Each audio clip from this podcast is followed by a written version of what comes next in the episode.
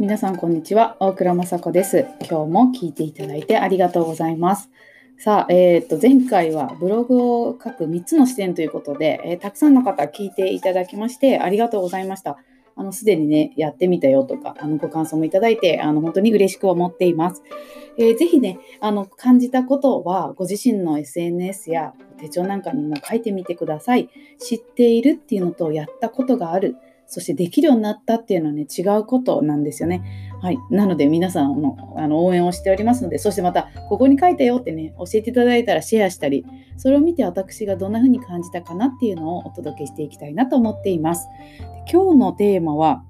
えー、オンラインと私たちということで、あのまあ、コロナの影響ももちろんありますけれども、今、オンラインでできることをやってみようって、お仕事をしている人ももちろんそうです。それから人との関わりがリアルで会えない分、まあ、リアルのことね、オフラインって言ったりすると思いますけど、オフ会とかもそうですね。あの、オンラインで、えっ、ー、と、あったり、えー、絆を深めていくことに本当に注目が高まっています。これは、あの、まあ、3月、4月と、まあ、来てですね、まあ、5月になりまして、皆さんどんな感じですかね。まあ、人の立場や年齢、それから、まあ、普段からもともとそういうのをやってたよって、あまりやってなくてね、今始めたんだよねって状況によってそれぞれだと思うんですけども、まあ、私のケースで言いますとですね、もともとパソコンで仕事を多くしていました。そして、まあ、移動は、まあ、関西に月に1回か2回は行き、まあ、東京にも1回か2回は行きということで、あの浜松周辺をメインにしながら、名古屋、浜松、この辺を基盤にしながら、もう結構移動しながら、パソコンで仕事してたみたいなとこなんですね。だからまあ、当たり前に、あの、ズームも毎日あったんですけれども、やっぱり量が増えるとねあの嬉しい分と移動によってリラックスを自分はしてたなとか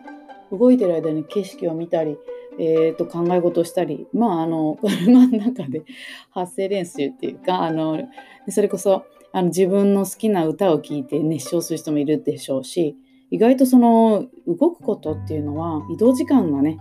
かかる移動費用がかかるなんて言い方はしますけども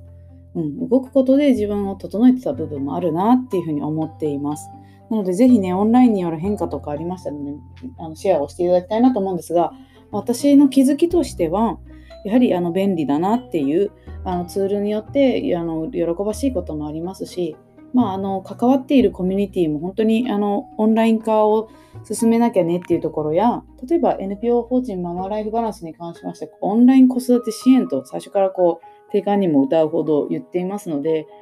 あのもちろん直接会うことの大切さを理解した上でただ家から出られないこともある。産後ね化粧をする。そんな暇も惜しんでとにかくあの子供の世話をしたりとにかく休もうってしたりそんな時にもちろん専門家の人の力も必要なんですけどお母さん同士がね話したいよねというようなことやっていてそのオンラインの可能性っていうのはずっと気づいていたしえー、そんなので話して気分楽になるの？って たまに言われたりしますけど、あの、夫以外のあの大人と話した方とかもちろんね、パートナーに聞いてほしいんですよ。うん。けどまあね、お仕事ある人とかも今はね、ステイホームで家いるいるかもしれませんが、心配かけまいてそこにね、ちょっとこうバイアスかかっちゃったりするわけですよ。うん。なので、まあ、オンラインっていうのはもともと可能性は感じてたんですけども、まあ、量が増えたっていうことですね。なので、あのパソコン皆さんどうされてますかね？この手がパソコンのこう傾きを上げて斜めにしとかないと多分手が疲れたり思いのほか猫背になっててこう手とか目とか肩とかね体に来てる人がいるんじゃないかなと思って。はいなんかもう私の経験も込めてあの本当に皆さんそれはね留意された方がいいよねっていうふうに思います。で今日この、まあ、オンラインと私たちっていうことだから、まあ、メリットデメリットっていう言葉はあまり私は使わないんですけどでもやっぱり今みたいな整理をした上で一日中とか、まあ少なくとも半年、スマホやパソコンを触らない日っていうのをね、作るようにしました。嘘ってね、私をよくする知る人は、ちょっと今ツッコミ入れたんじゃないかなと思うんですけど。はい。あのー、そうですよ。だから今、買い物行く時とか、まあ、夫が OK、夫に言っていいいいんじゃないって言ったら、スマホ置いてきますからね。1日間ぐらいなくてもいいでしょみたいな。うんうんうん。本当に連絡するときどうすんのとか思いましたけど、今のところそういう事態にはなってない。うん。いうわけで、あの便利でね、見てしまうんですよ。で、それに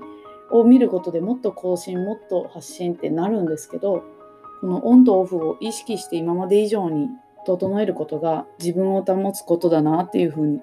思っています。まあ、やりすぎてあの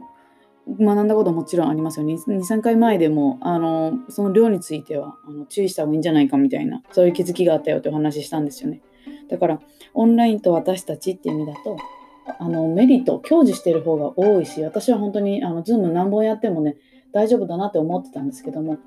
あの移動もある中で1時間の Zoom を1日5本やる、6本やるのと、基本的に家にいて、同じ量やるのでは負荷が違うなっていうことが分かってきましたので、はいあのまあ、どんな状況でも、まあ、自分がね決めれるわけですので基本的には選択していけたらなっていうことを今日はねご提案したいなというふうに思っています。本当にあの新しい可能性も、えー、ありまして実はオンラインで入学式をやるのでぜひそれにね協力していただけませんかみたいなことで、まあ、ありがたいお話をいただいたり。そうだそうだと。で自治体によってあの扱いが違ったり同じその、えー、非常事態宣言でした緊急事態宣言でしたっけ、ね、名前がこうやって都道府県違うぐらいですけどこういうことはしていいよ。こういうことはやめとこうね。こういうのはねやってはいかんって言ってないけど自粛してねみたいなね。いうような解釈によって皆さんのライフスタイルも変わってることと思います。あの本当にね会いたいねとか一緒にねあのやりたいねっていうことであのリアルで会う熱が高まっていることと思いますのでぜひね、あの、まあ、コロナが明けたらとか、コロナを収束したらっていうのはなかなか逆にもう今実感が持てない感じにはなってると思いますけれども、私たちはこう、どうやって生きていくんだってことをね、日々感じてやってると思うので、オンラインでこんなことできるようになったね。でも増えすぎちゃったからこれを減らしてるよみたいな。あのぜひそういうふうにあの客観視されるとあの巻き込まれてないんだみたいなこともあると思うので、はい、あの私自身の経験そして私が応援している特にママさんたちですね。創業支援といってあのお金を、まあ、稼ぐというか自分のやりたいことでお値段をちゃんとつけてお客さんも売っていこうみたいなサービスをしたりコミュニティの運営をしたりしておりますけれども、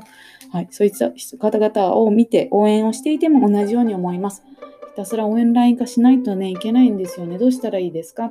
わかるよってそういう質問出るよねってこ分かりますよって。